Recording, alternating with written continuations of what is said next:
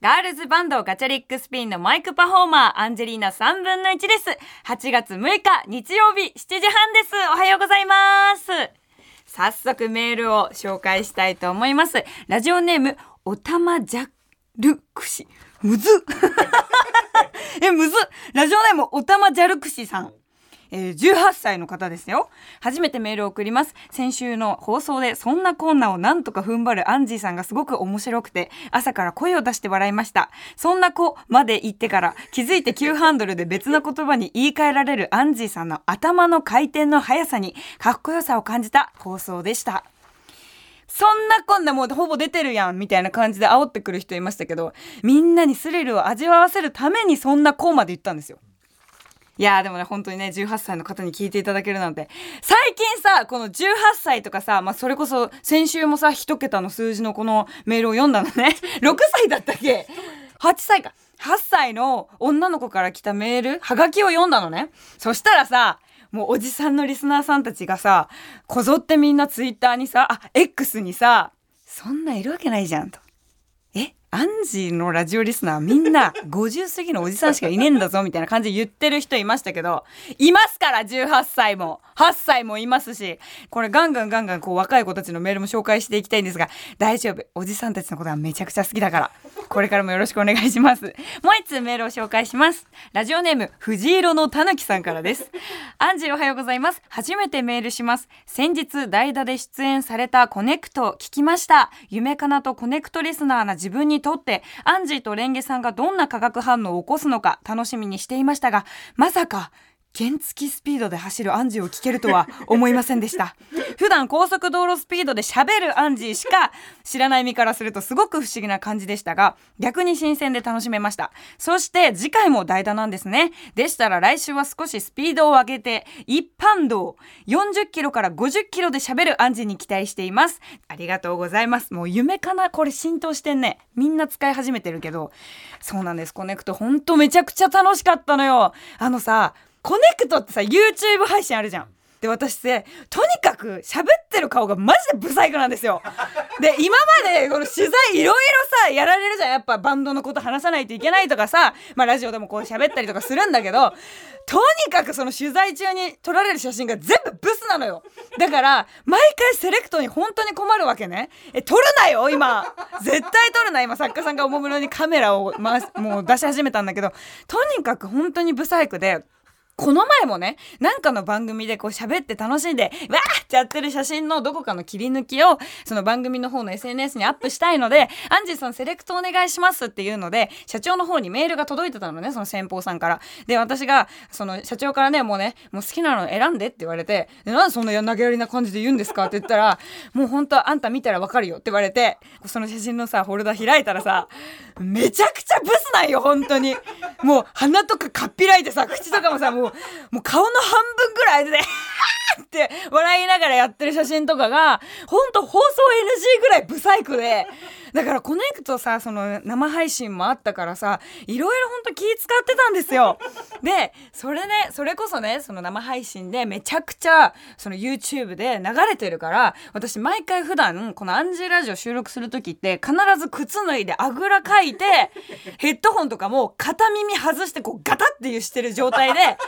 で、もう結構この喋ってるとマジ汗かくのよ。で、もう汗とかもすごいダクダクになりながら顔真っ赤にさせながら頑張って話してるわけよ、ここの。でもさ、コネクトでさ、生配信で初めて見てくれる人もいる、初めて聞いてくれている人もいる中で、そんな汚え面もさ、汚え声もさらせないわけじゃん。昼から汚え声なんて聞きたくねえのよ、誰も。だから、その日は、もう、あどうもガチャリックスピンのマイクパフォーマーアンジェリーナ3分の1です。ってもうそれはそれは。もう背筋もピンってして靴もちゃんと履いて足も下ろして。でそれで2時間半やり遂げたのよ。まずそこに拍手してみんな。ありがとう。そう。だからもうもういろんな神経を使ってたわけなんですよ。あの生放送中にも。だから原付ぐらいのスピードしか出せなかったの。やむを得なかったわけよ。これで変にアクセル踏んで事故になるぐらいだったらちゃんと自分の中でもう全集中。もうラジオの呼吸で攻めていこうと思ったわけね。なのでみんなアンジーねあれラジオで喋る以上にいろんな神経使ってやってたのよ。だから次回も一応そのデカミちゃんがねデカミ祭りっていう8月8日に毎年必ず開催してるねデカミちゃん祭りっていうのがあってね。そのお祭りに出るっていうことで、まあもちろん自分が主催のライブだからさ、そこに全身でもう取り組みたいじゃん。全身で取り組みたい。どういうこと？全力で取り組みたいじゃん。全身では取り組む当たり前に。だって体がなきゃできないんだから。全力で取り組みたいわけじゃん。だから、今週のね、火曜日のコネクトも、えアンチが代打をやらせていただくので、えぜひ、あの、聞いていただきたいんですけども、今週はいろいろ解放して、よりアンジーらしい放送をレンゲさんと一緒にあの発信できたらなと思ってるのでそこも合わせて楽しんでいただけたらと思います。え今週もアンジーラジオよろしくお願いします。ハッシュタグはカタカナでアンジーラジオでつぶやいてください。それでは行きましょう。アンジェリーナ3分の1夢は口に出せば叶う。早番。おはようございます。ガチャリックスピンのアンジェリーナ3分の1です。ということで、あの、そのコネクトの YouTube 配信ではもう背筋も張って足も下ろして、すげえ可愛かったなアンジいやあのアーカイブ見たのよ。あみんなよかったらアーカイブ残ってるから見てください。アーカイブ見たらなんかコネクトのカメラのおかげなのか肌とかもすごいツヤツヤですごいほんと映りも良くてね。ね喋ってる顔もそれこそさっきも言ったんだけどいつも本当に放送禁止ぐらいのブス面を晒してるわけね。ほら今撮ってくれた写真めちゃくちゃブサイクです。半目だし。なんかもう顎とかも出ちゃってるしさもう。あぐらも描いてる写真も撮られてたのできっとこれツイッターにアップされてると思うので ぜひ見てもらえたらと思うんですけど。っていうかさちょっと失礼だよねみんな。なんかそのコネクトの配信見た人たちがさツイートしてたのはさ「えアンジェリーナ3分の1って意外と美形じゃん」みたいな「え俺あのあの喋りからは想像できなかった。めっちゃ可愛いじゃん」とかさ。可愛いんだわ一応お父さんとお母さんに謝れ。私の。お父さんとお母さんからしたら一番可愛いんだからな私は。いやもう誰でもそうか。自分の子供は一番可愛いですよ。でも私あの本当この顔に生まれてねうちのお父さんのエッセンスもありお母さんのエッセンスもありちょうど中間地点にいるんです。だから本当お父さんお母さん素敵な遺伝子をありがとう。アンジェリーナ3分の1夢は口に出せば叶う早番。朝の番組であることは完全に無視。超絶にエモいロックな30分。どうぞ皆さん近所迷惑にならない範囲でラジオのボリュームをぐーんと上げて爆音でお聴きくださいということできっとね、コネクトからね、今日初めて聞いてくれている人もいると思うので、えー、私たちガチャリックスピンの名詞となるこの曲を聴いてください。マインドセット。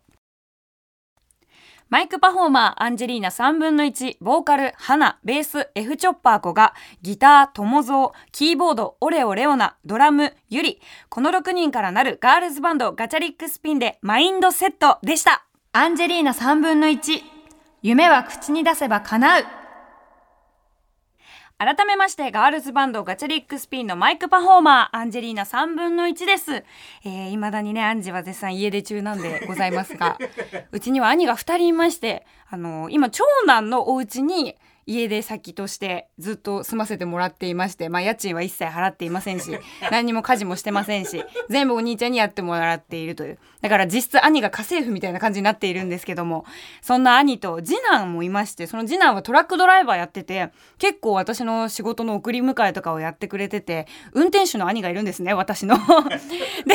その運転手の兄と先日ちょっとちょっとご飯行こうよ飯行こうよっていう話になって「あいいよ」みたいな「じゃあなんかいつも適当なラーメン屋とか行くみたいな感じで言ったら、いや、俺ちょっと連れて行きたいとこがあって、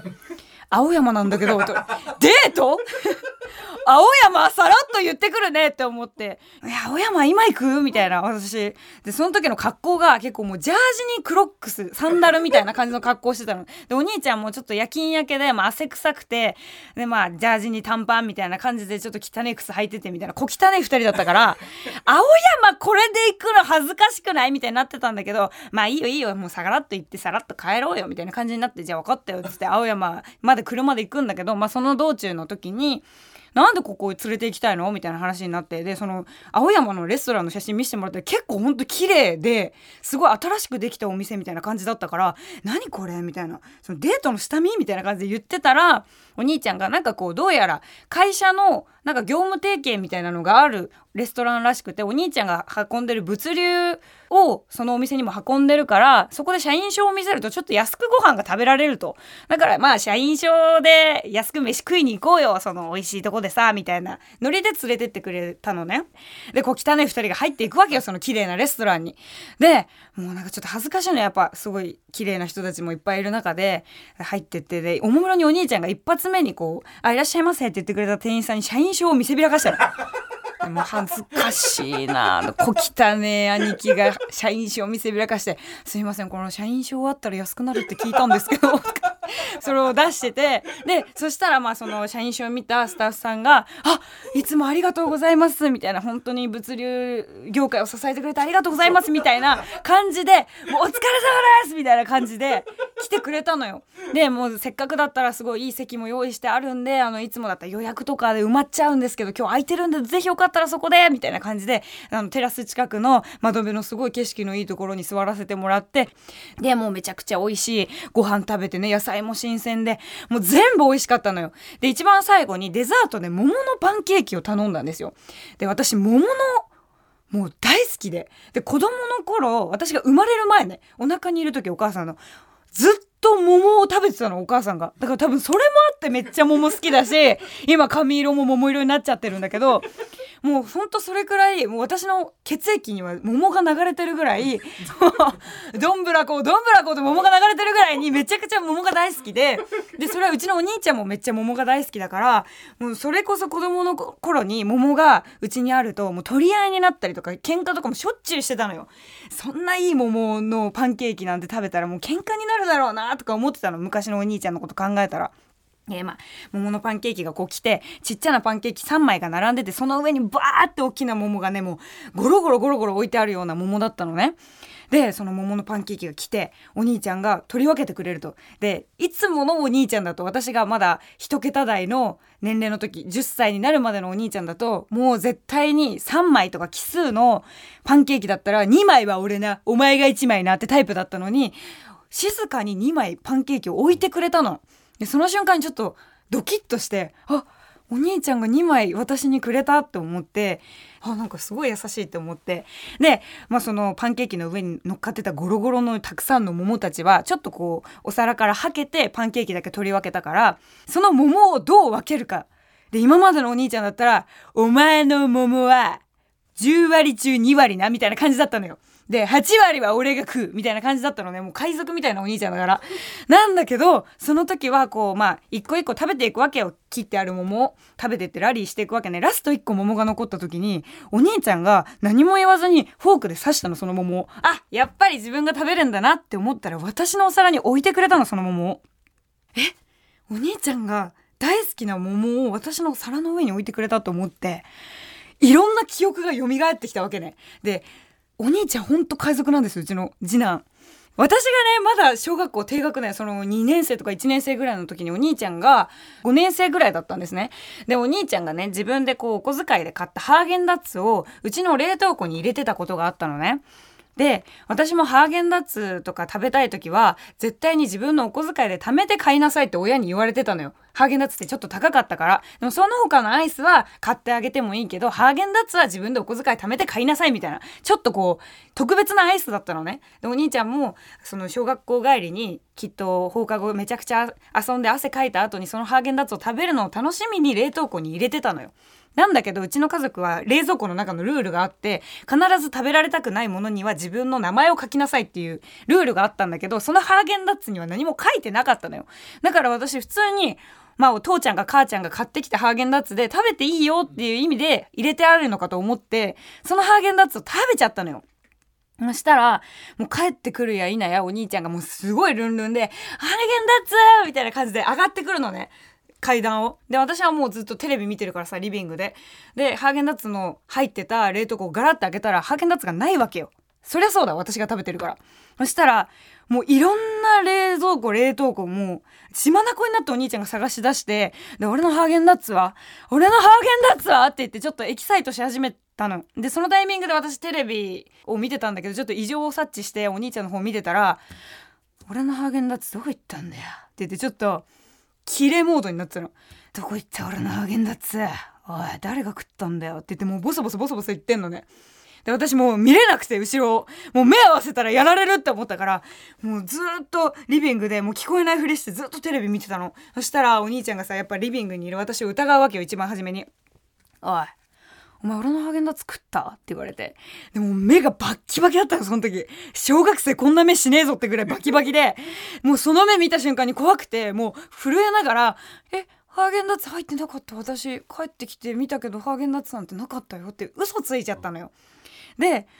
そうだよみたいな「お前絶対食っただろ」みたいな感じでめっちゃずっと疑われてたから「いや多分一番上のお兄ちゃんが食べたんじゃないかな」とか言いながら触れながら言ってたらもう次男が怒っちゃってもうズカズカどんどんどんどん足の音鳴らしながら自分が持ってた携帯を当時ガラケーを持ってたんだけど逆にね逆パカしたの。折ったの。で、ふざけんなよって言って携帯を壁に投げつけて、俺らハーゲンダッツって言いながらもう大号泣しだして、もうその姿を見た瞬間に、この人はきっとサイコパスだと思って、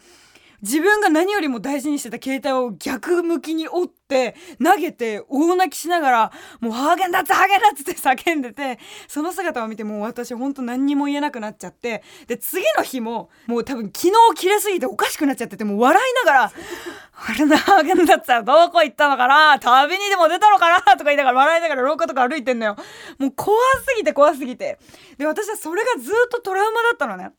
だから何するにもその後からやっぱこう奇数のお菓子とかをもらうと「お兄ちゃんいいよ2個食べていいよ」みたいな感じになってたのよ。そんなことを思い出して桃をね1個私のお皿に置いてくれた瞬間にあお兄ちゃんが大人になったってすごく思ったの。でもうこれは今思い出しちゃったしハーゲンダッツのこと今今の今までこの21の夏になるまで言えなかったからここで一回ちょっとお兄ちゃんにあの時の本当の真実を言おうと思って「ねえねえ」ってその桃を食べながら「あのさ小学校ぐらいの時にさ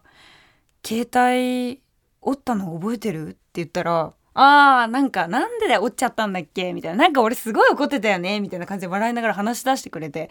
あれさアイス食べられちゃったからめっちゃ怒ってたんだよって。それで携帯投げて狂ったように泣いて笑ってハーゲンダッツハーゲンダッツって叫んでたんだよって言ったらあそっか。ハーゲンダッツ食べた人が出てこなくて、俺もう怒りすぎちゃって携帯折っちゃったんだわ！みたいな感じですごい話してて。で、あれさ、ごめんねってあの時食べたの私なんだって言ったらお兄ちゃんの目がギョッと変わったから「あやばい怒られる今口に入れた桃出せ!」って言われるって思ったら「なんだお前だったんだ!」みたいな「あなんだよかったわ逆にさなんか俺知らない人が家入ってきてなんかお前の友達とかに食べられちゃったのかと思ってたわ」みたいな感じで笑ってくれたからあお兄ちゃん大人になってる今となってはすごい妹思いのお兄ちゃんになってるって思ってもう10歳まではもう師弟関係も出来上がっててお兄ちゃんも海賊だと私は思ってたから10歳になるまで一切逆らえなかったのよそれこそお兄ちゃんたちが遊ぶ時に「お兄ちゃん遊び入れて!」って言ってかくれんぼとかすると私だけ置いてきぼりにされてもう夜7時まで公園で一人でかくれんぼやってる手でずっと一人でお兄ちゃんたち探しに来ないなって思って帰ったら普通にお兄ちゃんたちが家で遊んでるみたいなこともよくあったんですよそんな感じでねいじめられてたりとかもしてたんだけどもう今はね本当に至れり尽くせりな兄2人でございます次男もねほんと毎回毎回私が「ごめんちょっと今迎えに来てくんない?」って言うと「えー、めんどくせえなどこにいんの?」って言って必ず場所を聞いて「えー、もうめんどくさいな遠いよなんでもっと早く行かねえの？何時に終わんの?」って言ってくれるっていうで何時何時に終わんだよね？って言ったら「分かったよじゃあちょっとその時間ぴったりには行けないかもしんないけどちょっと適当に明るいところで待ってるか安全なとこいて」って言って必ず迎えに来てくれたりとかする兄なのので今ね兄にすごく支えられています。そんな兄が大好きな一曲をおかけしたいと思います。斉藤和義で僕の見たビートルズはテレビの中。お送りしたのは斉藤和義で僕の見たビートルズはテレビの中でした。アンジェリーナ3分の1夢は口に出せば叶う。アンジェリーナ3分の1、夢は口に出せば叶う、早番、あっという間にエンディングです。11月18日は日比谷野外大音楽堂でガチャリックスピンワンマンライブが開催決定しています。一人でも多くの方に私たちの音を生で体感していただきたいと思っています。この6人になってからのガチャリックスピンでは初のヤオンワンマンになるので、一人でも多くの方に来ていただきたいです。よろしくお願いします。そして8月8日のコネクト火曜日も石山レンゲさんのパートナーとしてデカミちゃんの代打でアンジーがお話をさせていただきます。ぜひ聞いてね。YouTube でもアンジーの姿、しっかり見ていてください。よろしくお願いします。番組ではあなたからのメッセージをお待ちしています。あなたの自己紹介、ほうれん草、報告、連絡、相談、あなたの夢の話、などなど何でも OK です。アドレスはかなうアットマーク tbs.co.jp、かなうアットマーク tbs.co.jp、叶うの綴りは K-A-N-A-U 夢が叶うの叶うです。番組で読まれた方には可愛い可愛い番組ステッカーに私のサインを入れてプレゼントします。また過去の放送は各種ポッドキャスト、ラジオクラウドでも聞くことができます。それではまた来週日曜朝7時30分にお会いしましょう。お相手はアンジェリーナ3分の1でした。ありがとうございます。